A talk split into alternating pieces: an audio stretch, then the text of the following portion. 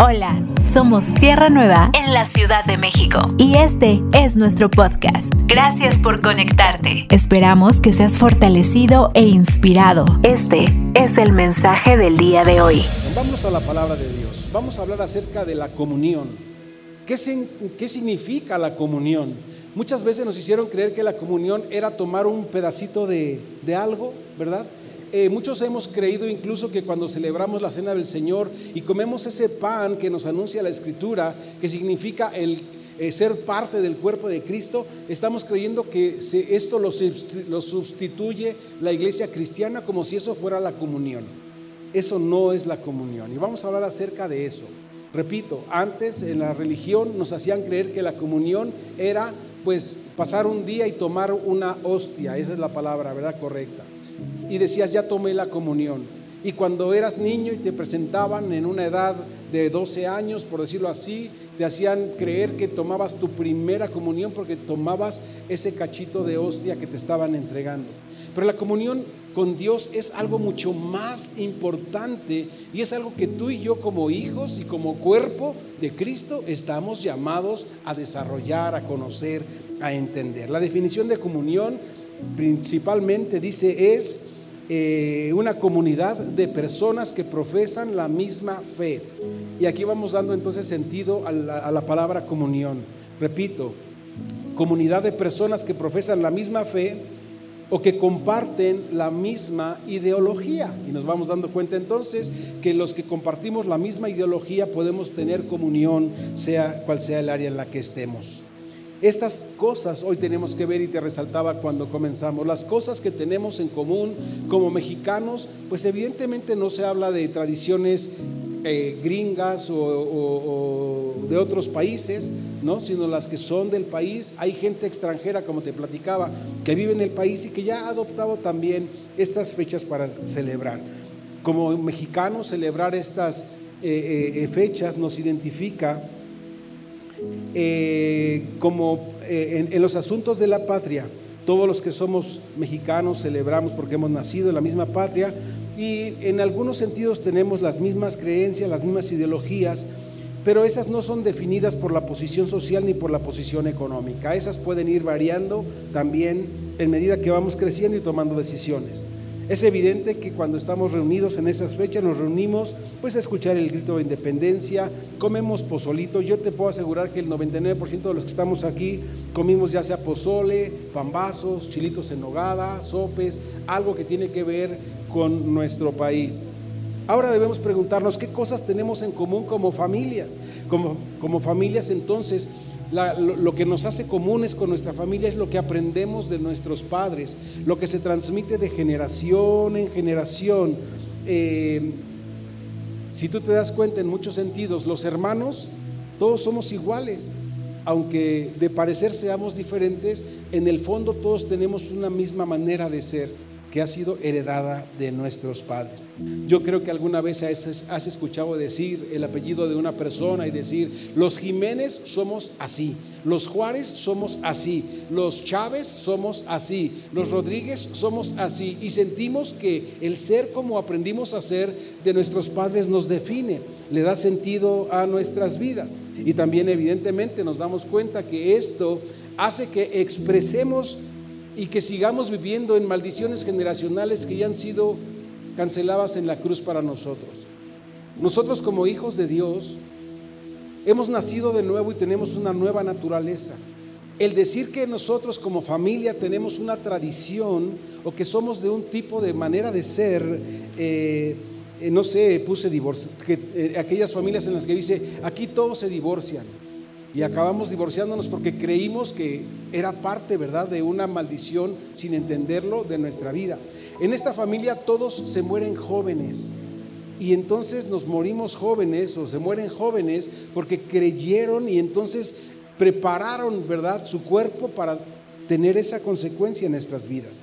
Estas costumbres son, eh, las podemos identificar como maldiciones generacionales que nos atan a un pasado que ya no nos pertenece, a una naturaleza que es inoperante en nuestras vidas, porque todo lo viejo ha sido desechado de nosotros.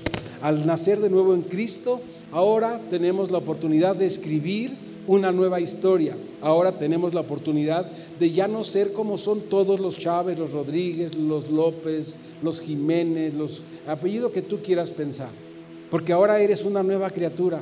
Y eso es algo que debe empezar a tomar importancia y relevancia en tu vida diaria. Eres una nueva criatura, no tienes que comportarte como nadie más, sino como Cristo. ¿Y cómo vas a lograr comportarte como Cristo teniendo comunión con Él? Conociendo a nuestro Señor Jesucristo, aceptando que has nacido de nuevo, que lo viejo ha quedado atrás y que ahora eres una nueva criatura.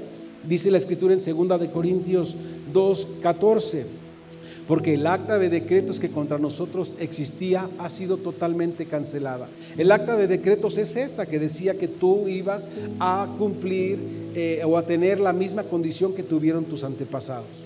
Ya nada de eso opera, por eso te decía, esto solamente nos activa en una vieja naturaleza que es inoperante para los que hemos nacido de Dios y que conocemos a Dios.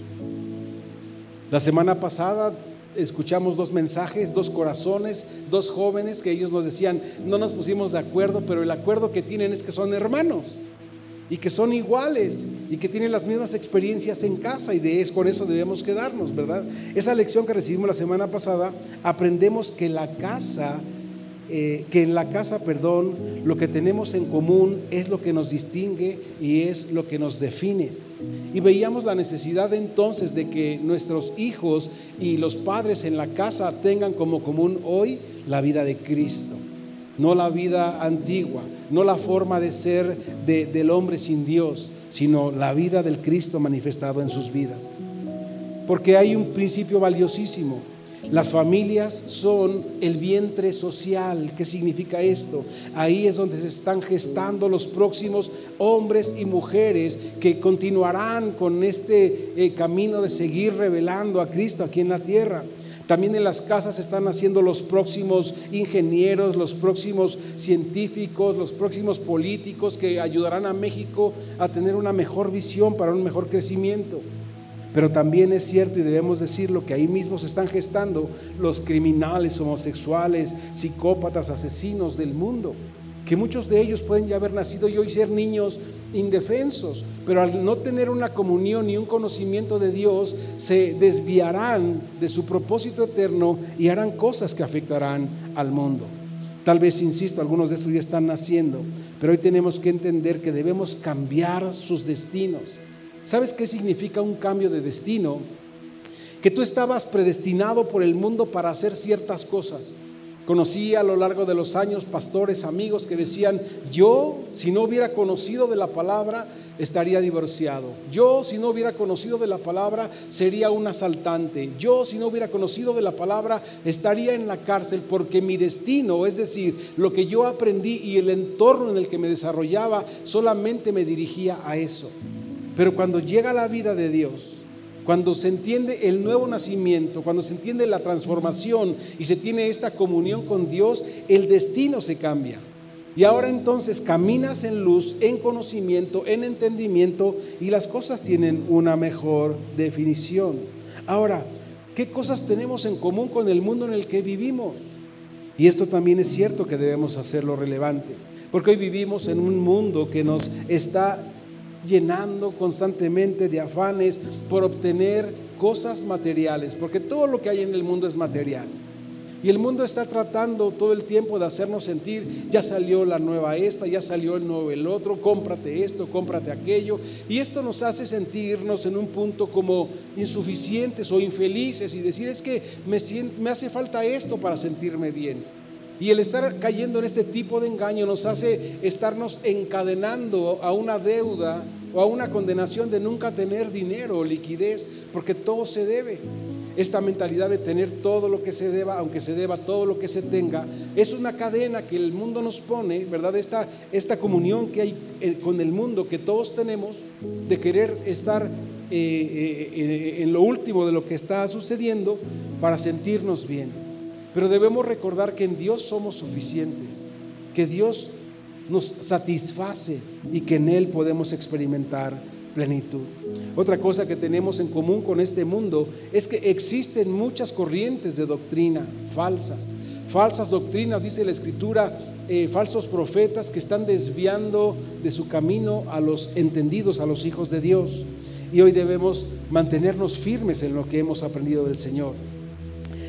Eh, otra cosa que tenemos en común, eh, porque el mundo así nos lo ha enseñado, es ser escépticos en la vida y en el poder de Dios. Esta condición prevalece en nuestros días por haber rechazado el conocimiento de Dios. En Oseas 4, 6 en adelante dice el Señor, mi pueblo fue destruido porque le faltó conocimiento. Y es muy importante ver el, el, tiempo en el que está expresado el verbo, el verbo pasado, nos están describiendo de un pueblo para que tengamos esa visión y esa experiencia de qué sucede cuando desechamos el conocimiento de Dios. Y yo creo que hoy muchos de nosotros en muchos sentidos hemos desechado el conocimiento de Dios. Hemos dado prioridad a las cosas que nos, que nos satisfacen el estómago, diríamoslo así, o que nos llenan el alma, pero hemos descuidado y desechado la palabra de Dios. Y esto es muy complejo.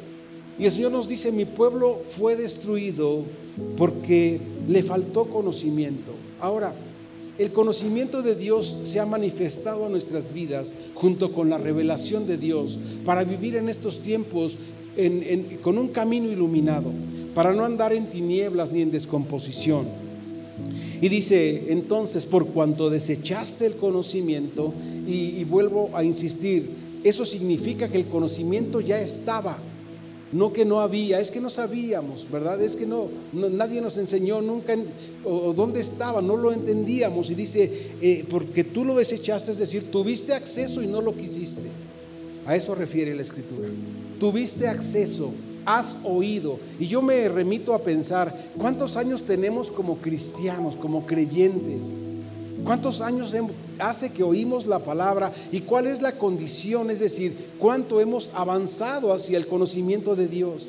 ¿Cuánto de Dios conocemos? Y por eso es necesario que estemos enfatizando cuál es nuestra identidad y nuestra condición, porque tenemos que quitarnos de la, idea, de la cabeza esta idea de, de venir a la iglesia a cumplir algo con Dios, de venir a la iglesia como una tradición, de haber salido de una religión para creer que nos fuimos a meter a otra religión y que algún día nos cambiaremos a otra religión, cuando debemos tener claro y presente que el Señor Jesucristo vino a decirle que no a la religión. Él vino a decir, no es religión lo que yo vengo a establecer, yo vengo a darte vida, vida eterna y vida abundante.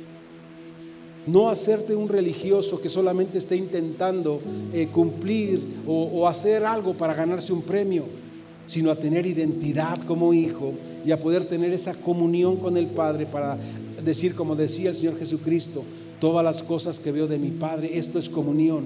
Todas las cosas que oigo de mi Padre, esto es comunión. Esas cosas que son las que se me transmiten y que yo las llevo en desarrollo. Por cuanto entonces desechaste el conocimiento, yo te echaré del sacerdocio. Hablábamos hace un par de, semanas en la reunión de hombres aquí que tenemos los jueves a las 8.30 acerca del sacerdocio levítico y el sacerdocio eh, del orden de Melquisedec, que es el, sacerdocio eh, eterno. Nosotros como hijos de Dios hoy debemos darnos cuenta y conocer estos dos tipos de sacerdocio, porque el sacerdocio levítico no es al que el Señor nos está llamando, el sacerdocio levítico es el que hace sacrificios. El sacerdocio según el orden de Melquisedec es el que vives, es el de la vida expresada de Cristo aquí en la tierra. Y dice entonces, y porque olvidaste la ley de tu Dios, también yo me olvidaré de tus hijos. Hoy debemos aceptar y reconocer que la mayor arma del enemigo contra nosotros es la ignorancia. La única forma y la mayor forma que el enemigo tiene de engañarnos y de burlarse de nosotros es a través de la ignorancia. La ignorancia, mis queridos hermanos, no anula las consecuencias de las decisiones que tú tomas. Eso es algo que tú tienes que tener muy claro. La ignorancia no va a anular la consecuencia de tus decisiones, es decir, no podrás decir, es que no sabía. Cuando llegues a su presencia, lo mires cara a cara y le digas, Señor, es que nunca lo supe. Porque debemos recordar que el Señor te podría decir, apartaos de mí. Señor, es que nunca te conocimos, apártense de mí.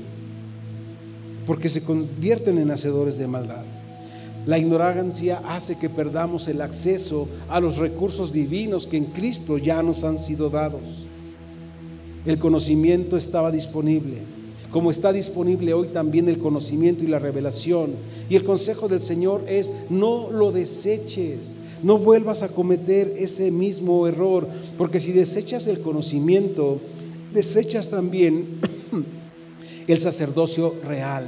¿Esto qué significa? Dios dice, no quiero que un ignorante me represente.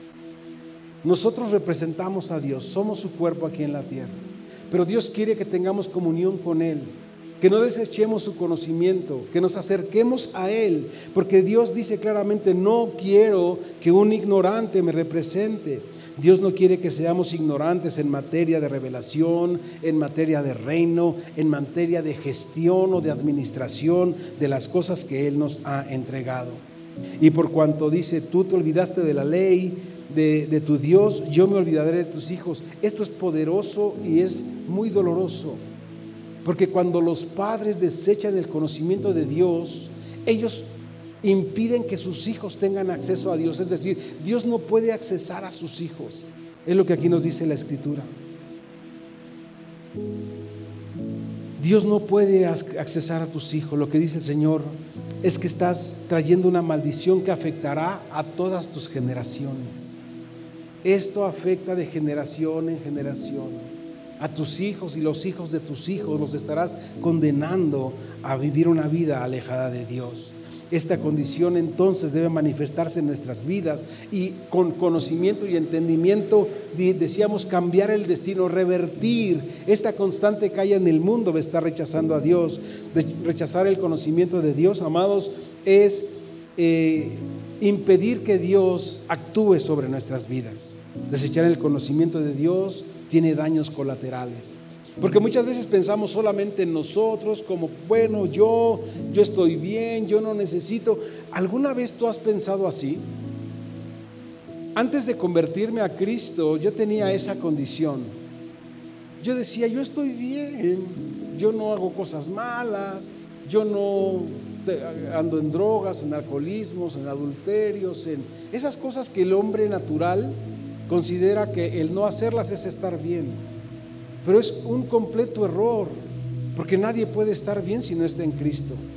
Y si no estás en Cristo, amado, y aunque pienses, yo, cuando tú llegas a pensar en ti y decir, yo estoy bien, estás condenando a tus generaciones a vivir alejadas de Dios. Y esto es lo que tenemos que pensar.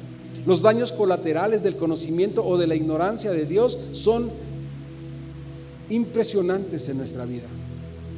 Los daños colaterales no se pueden ignorar. Porque hoy cada cosa que tú construyas en el Señor afectará para bendecir a tus familias. Y cada cosa que tú rechaces del Señor afectará para destruir a tu familia. Y esa es la decisión que debemos de tomar como familias. Dios amado, el corazón de Dios es que todos seamos salvos. Dios quiere salvar a las familias. Te decía, las familias son el vientre social. De ahí nacen los nuevos herederos. De ahí nacen las nuevas personas con la condición eh, que, este mundo está esperando recibir. Es ahí donde tú y yo debemos eh, eh, poner atención y darnos cuenta que estamos gestando en nuestros hogares. Para que no digamos, como decíamos la semana pasada, estos chicos malos, ¿de dónde salieron? La semana pasada tuvimos la participación de cuatro hermanos y en los cuatro hermanos se pudo ver la influencia de sus padres. Y la influencia que se ve de sus padres es la influencia de Dios en los padres y la influencia de Dios en los hijos. De los chicos que pidieron las ofrendas, como son más pequeñitos, un hermano que estaba aquí me dijo, ¿y estos hijos de quién son? Y dices, wow, ¿no? Qué hermoso que la gente pueda decir, ¿estos de quién son hijos? Porque también cuando vemos afuera a los que están robando autos, a los que están asaltando personas, a los que se están drogando o están vendiendo drogas, decimos, ¿estos de quién son hijos? ¿Dónde están sus padres?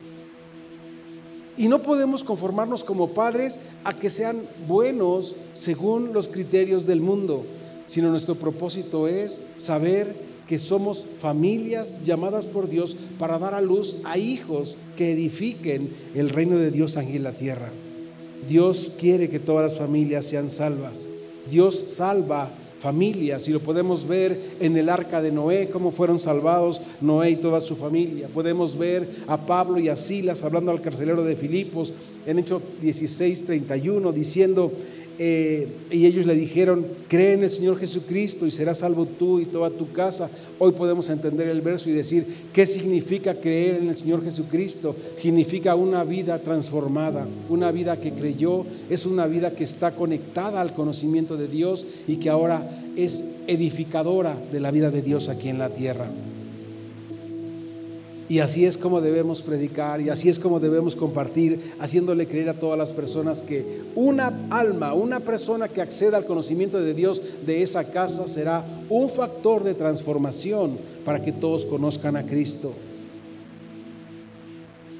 Repite conmigo, mi familia está en la agenda de Dios.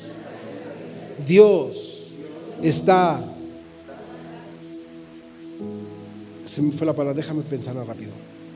Em, pendiente, pero no, no es esta la palabra. Dios está enfocado, Dios está atento a lo que sucede en nuestras familias. Dios está atento a lo que sucede en nuestras familias. Tu familia, recuerda, está en la agenda de Dios. Dios no te va a desechar del sacerdocio si tú tienes el conocimiento, si tú aceptas andar en el conocimiento de Dios. En el libro de los Hechos, en el capítulo 11, en el verso 26, dice la escritura, cuando encontró a Saulo, Bernabé lo trajo a Antioquía. En esta versión que yo te puse es la palabra de Dios para todos. Y dice, y se eh, congregaron allí todo un año con la iglesia y enseñaban a mucha gente. Y a los discípulos se les llamó cristianos por primera vez en Antioquía. Este verso dice, Bernabé encuentra a Saulo y lo lleva a Antioquía. Y dice, durante un año estuvieron reuniéndose con las personas, es decir, estuvieron reuniéndose con la iglesia y enseñando a gran cantidad de gente. Y cuando esta gente fue enseñada y tenían todas las cosas en común, entonces es cuando fueron llamados cristianos por primera vez. Porque esta comunión es una expresión de Cristo en nuestras vidas que nos identifica con Él. Podríamos preguntarnos por qué les llamaron cristianos, solamente por estar allí sentados. No, porque habían aprendido, porque habían conocido, porque hoy tenían comunión los unos con los otros y podían expresar la vida de Cristo. En Hechos 2.42 hay una hermosa enseñanza y nos iremos hasta el verso 47 y dice, y perseveraban en la doctrina de los apóstoles. ¿Qué es perseverar? ¿Te has puesto a pensar en eso? ¿Qué es perseverar? perseveraban en la doctrina de los apóstoles. Es interesante. Y la perseverancia dice eh, que es la enseñanza constante que nos lleva a la luz y el conocimiento de Dios. La definición de, perseverancia es mantenernos firmes, ser constantes en una eh, manera de ser y de obrar.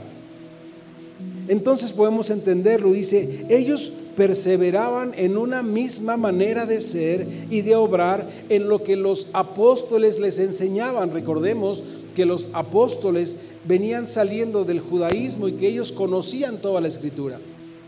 Pero ellos ahora no enseñaban el sacerdocio levítico, sino les enseñaban al Cristo resucitado. Y esto es lo que abría la oportunidad de ser como Cristo y ser llamados cristianos por primera vez. Dice, todos los que habían creído estaban juntos. Esto también es comunión. Todos los que habían creído estaban juntos. Comían todos las mismas cosas y vendían sus propiedades y sus bienes y los repartían a todos según la necesidad de cada uno y perseveraban unánimes juntos, decían entonces, cada día en el tiempo y partiendo el pan en las casas. Comían juntos con alegría y sencillez de corazón, alabando a Dios y teniendo favor con todo el pueblo. Y el Señor entonces añadía día a día a los que habrían de ser salvos. Esta condición de comunión nos permite tener acceso a otros corazones. De personas que no han conocido a Dios, pero ahora podrán conocer a Dios. Y que el conocer a Dios les hará entonces que juntos expresemos la misma condición. Hoy podríamos preguntarnos, todos los que estamos aquí, todos los que eh, eh, estamos en Cristo, ¿cuál es la comunión que tenemos? ¿Qué es lo que nos hace y nos define como iguales? Y es Cristo. Es Cristo en nosotros. Perseveraban entonces la doctrina de los apóstoles, es en esta enseñanza que les revelaba la vida y el conocimiento de Cristo. Perseveraban es estar unánimes, es tener comunión, es tener unidad. Esto significa entonces ser congruentes, mantenerse firmes y constantes en exponer la palabra de Dios a través de nuestras vidas, para alumbrar el entendimiento y llevar luz a aquellos que son simples y que pueden sencillamente decir, yo estoy bien, pero no te das cuenta del daño colateral que estás transmitiendo a tus generaciones cuando tú rechazas el conocimiento de Dios. El Señor dice para que sean sacados o que seamos sacados de las tinieblas y hoy podemos habitar en su luz admirable, porque su luz es el conocimiento de Dios en Levítico 24.1, eh, mostrándonos este modelo del sacerdocio levítico que ahora es transferido a nosotros, pero como un sacerdocio eterno, que es según el orden de Melquisedec, dice la Escritura.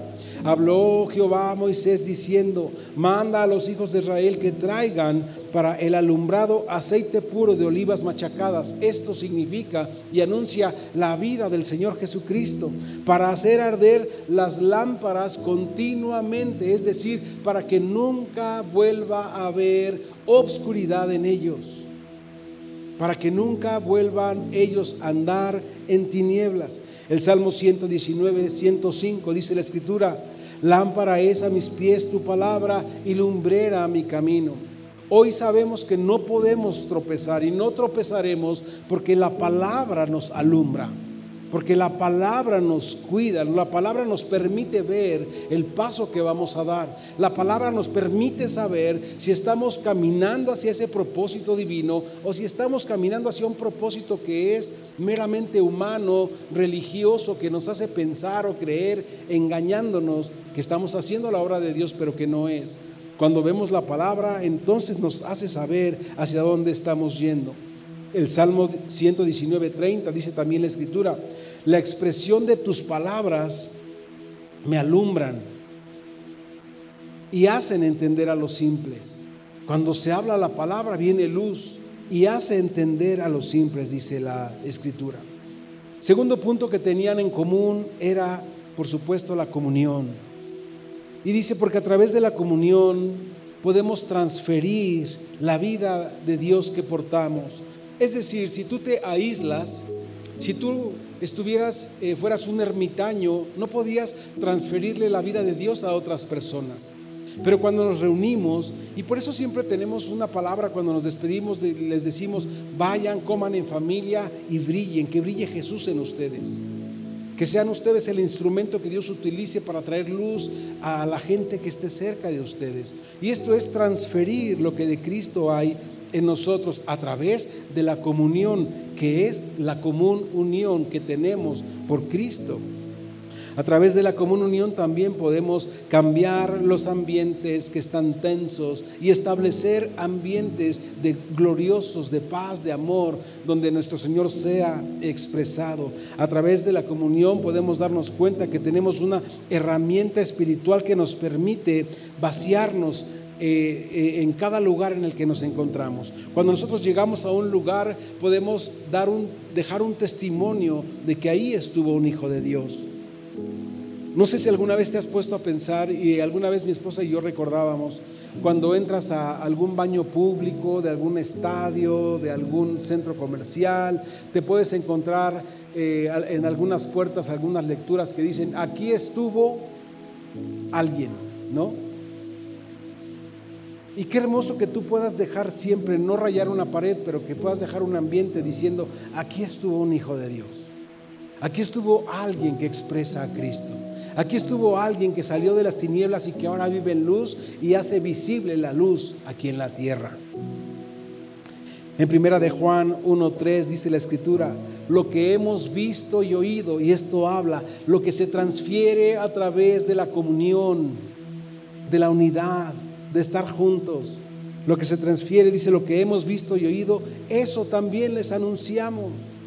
Lo que tú y yo recibimos, también ahora lo damos a conocer, para que también vosotros tengáis comunión con nosotros, es decir, les transferimos el conocimiento que nosotros tenemos del Señor para que ustedes ahora puedan relacionarse, y es lo que hacemos ahora como iglesia, primero con nosotros, pero antes con el Padre y con el Hijo, porque esa es la comunión verdadera.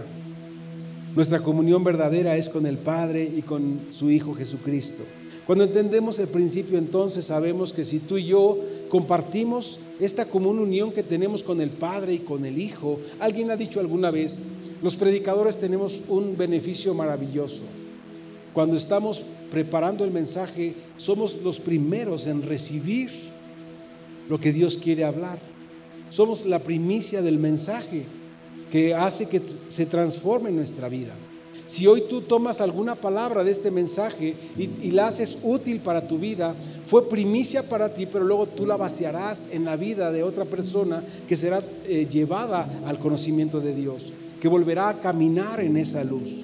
Y dice entonces, repito el verso, lo que hemos visto y oído, y esto es muy importante, porque las personas así crecemos viendo y oyendo, viendo y oyendo.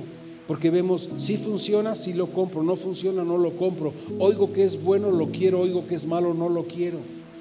Por eso es tan importante entender que como familias hoy debemos hacer visible lo bueno de Dios que en nuestra vida. Y no, y no quiero decirte que haya algo malo, pero Dios es bueno en todo tiempo y en todo lugar. Y eso que de Dios hemos conocido debemos hacerlo visible, porque lo que hemos visto y oído, eso también anunciamos para que todos vosotros tengáis comunión los unos con los otros y nuestra comunión sea verdaderamente con el Padre y con el Hijo. La comunión, amados, es la participación, la comunicación que tenemos los creyentes cuando estamos hoy expresando la vida del Padre, del Hijo y del Espíritu Santo. En griego comunión es koinos, significa koinonía, significa compartir, significa común unión. Y esto es lo que debemos tener con el Padre, con el Hijo y con el Espíritu Santo. Cuando tenemos comunión, entonces estaremos eh, primeramente, ¿verdad?, siendo alimentados, fortalecidos, para que podamos expresar la vida del Padre, del Hijo y del Espíritu Santo en nuestras vidas. En Primera de Corintios 1, 10, 9 y 10, perdón, dice la palabra de Dios, fiel es Dios. Por Él fuisteis llamados a comunión con su Hijo Jesucristo nuestro Señor. Ahora vemos esta grandeza donde Dios nos incluye para hacer, eh, tener esta cercanía, este conocimiento de nuestro Dios. Os ruego, hermanos, dice también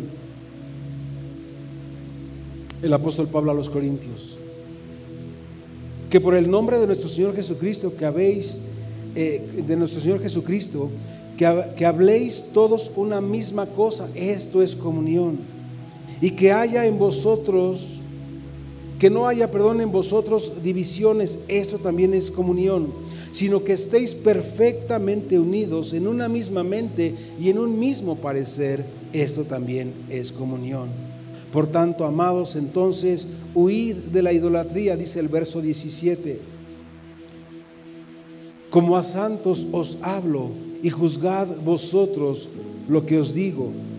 La copa que hemos bendecido y que tomamos, ¿no es acaso la sangre de nuestro Señor Jesucristo? Y aquí nos está diciendo el apóstol, nos hemos hecho uno en Él a través de la copa y del pan del que estamos participando. Siendo nosotros muchos por el pan y por la copa, nos hemos hecho unos en Él. Y esto, por supuesto, es comunión. Cuando tenemos comunión con Él, entonces podemos hacer que otros le puedan, se puedan acercar a Él. Ellos tenían otra, otra manera, otra cosa en común muy interesante y era que participaban juntos del partimiento del pan. Nosotros como personas debemos recordar que somos eh, seres que tenemos espíritu, alma y cuerpo. Se puede decir que somos tripartitos, pero nuestra, nuestro cuerpo necesita un alimento. Y nuestro cuerpo se nutre, ¿verdad?, de una buena dieta que nos edifique, que nos haga bien, que nos, que nos sea saludable, que sea sana. El alma, amados, también es alimentada y el alma se alimenta a través de información y afecto. El alma, mientras más conocimiento tenga y mejor, más afectiva sea, es como mejor se siente. Pero la parte integral de nuestra vida y la que nos compete en estos ámbitos es el espíritu, cómo es alimentado el espíritu. El espíritu es nuestro verdadero yo y ese es alimentado por medio del pan del cielo, del pan que descendió del cielo. Jesucristo dijo, yo soy el pan que descendió del cielo. El pan del Hijo que resucitó y que ahora nos fue dado a nosotros e impartido en forma de vida. Y la última parte del mensaje y saber que tenemos comunión por medio de la oración, dice que oraban juntos las mismas cosas. En Apocalipsis 5, bueno, orar juntos las mismas cosas, dice, es disfrutar a Cristo como el incienso que sube con un olor fragante a Dios. En Apocalipsis 8, 4 en adelante dice, y de la mano del ángel subió a la presencia de Dios el humo del incienso con las oraciones de los santos. Es decir, lo que nosotros hoy hablamos sube, ¿verdad?, a la presencia de nuestro Padre como un incienso, un olor grato, fragante para nuestro Dios, que son las oraciones de los santos. Dice, y el ángel tomó el incienso, esto es interesante, y lo llevó, eh, lo llenó, perdón, del fuego del altar y lo arrojó a la tierra y hubo truenos y voces y lámparas, eh, relámpagos y terremotos. Esto es hermoso porque sencillamente simboliza que lo que sube al cielo, amados, es pasado en, en ese altar de incienso y ahora regresa a nosotros. Y dice la escritura que lo devuelve en forma de lluvia, en forma de truenos, en forma de nieve, que hace germinar la semilla y da pan al que eh, eh, da semilla al que siembra y pan al que come. Esto es algo maravilloso porque nuestra oración tiene un ciclo que sube y baja a nuestra vida. Por eso dice el, el, apóstol Santiago, sean inteligentes y no pidan de manera incorrecta, pidan como conviene. Y eso es lo que nos hace entender que en el nuevo pacto tenemos acceso a conocer cómo debemos orar porque oramos a partir de la posición que ya tenemos. No estamos orando en las cosas que van a venir, sino la que ya ha venido, que es Cristo en nosotros, y en Él podemos afirmar nuestra oración y agradecer a Dios por lo que de Él ya hemos recibido. La oración entonces en el nuevo pacto es una plataforma que nos da sentido y nos une como hijos de Dios. La oración en el nuevo pacto también nos revela que como hijos tenemos acceso a todo lo que el Padre tiene para nosotros. La oración es un tiempo, no como antes, en el que orábamos dándole instrucciones a Dios para que hiciera lo que queríamos. Hoy entendemos que la oración es un tiempo donde Dios está instruyendo nuestras vidas, construyendo, edificando para dar fruto en lo que Él somos. El Señor Jesucristo dijo en Juan 15, 7, si permanecen en mí y mis palabras permanecen en vosotros, pedid todo lo que queráis y os será hecho. Permanecer en Cristo es tener su mente y es pedir como conviene. No es pedir cosas vanas, es pedir conforme a su diseño y a su propósito.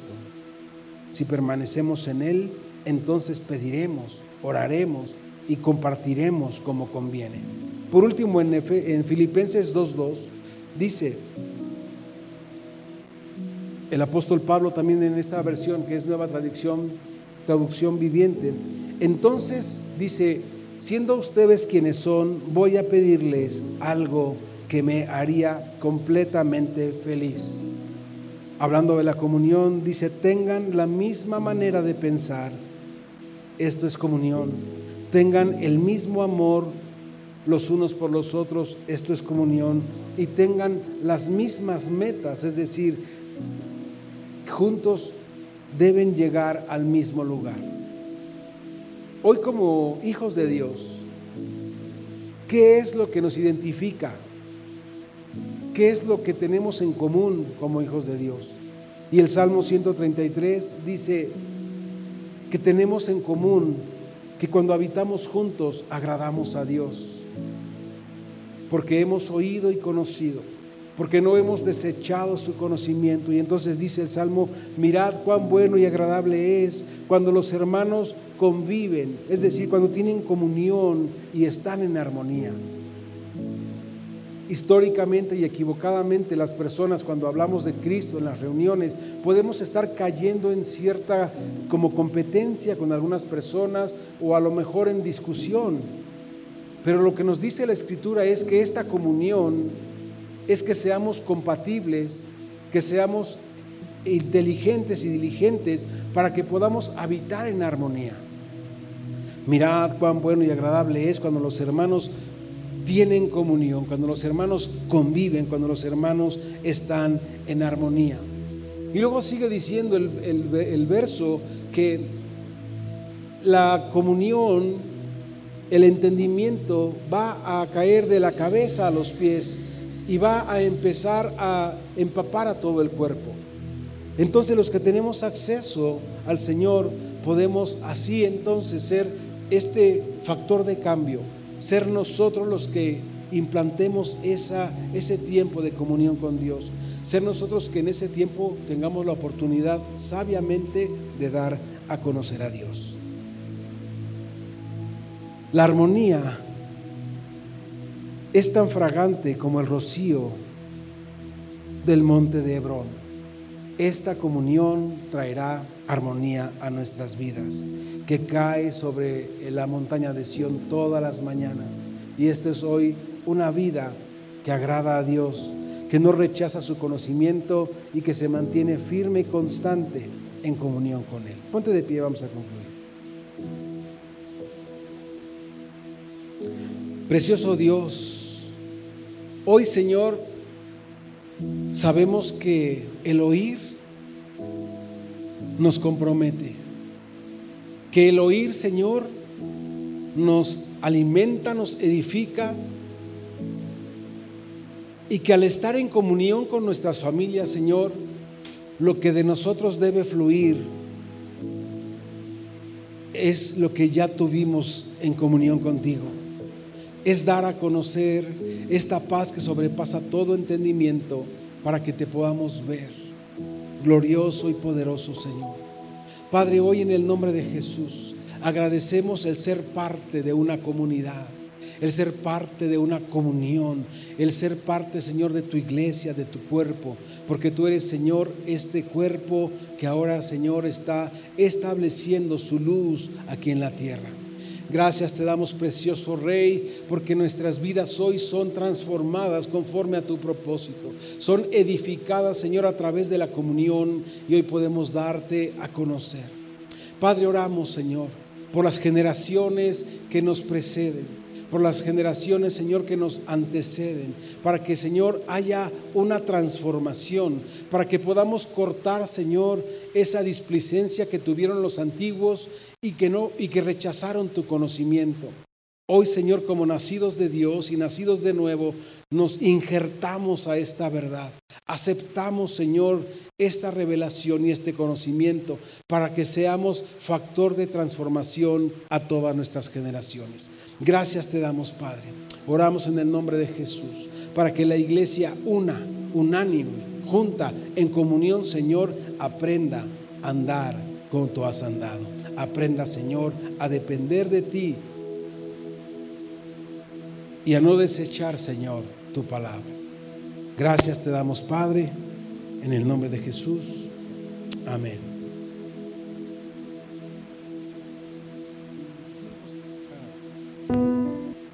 Gloria a Dios, amados. Así que vamos a despedirnos. Vamos a entonar juntos este canto que también habla de comunión y de unanimidad y que podamos juntos exaltar y glorificar a nuestro Señor. Gracias te damos, Padre, por estos tiempos y nos despedimos así, Señor, con gozo y con alegría.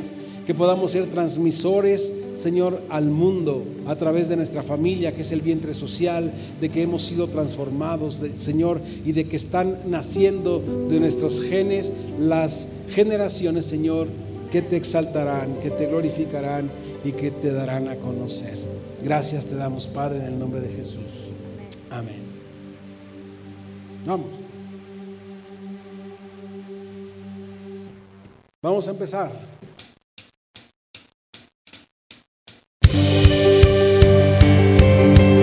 Juntos alcemos nuestras voces al Rey de Reyes.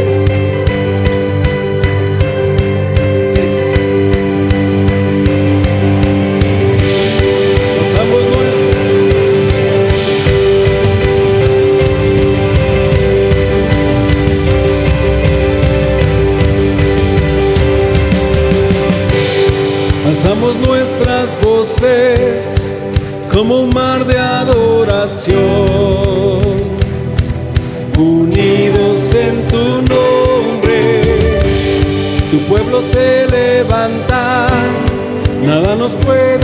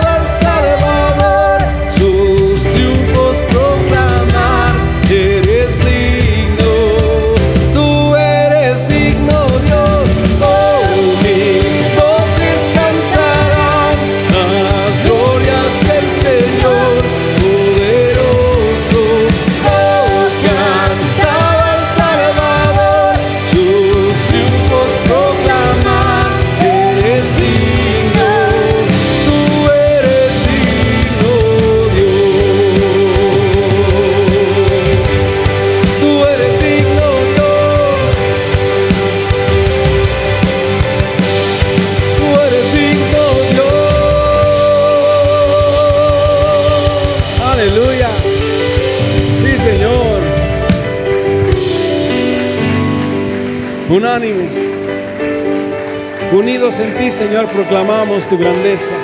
Para escuchar más mensajes como este, asegúrate de suscribirte a nuestro podcast para no perderte ningún episodio. Síguenos en nuestras redes sociales. Tierra Nueva, Comunidad Cristiana. Gracias por escucharnos.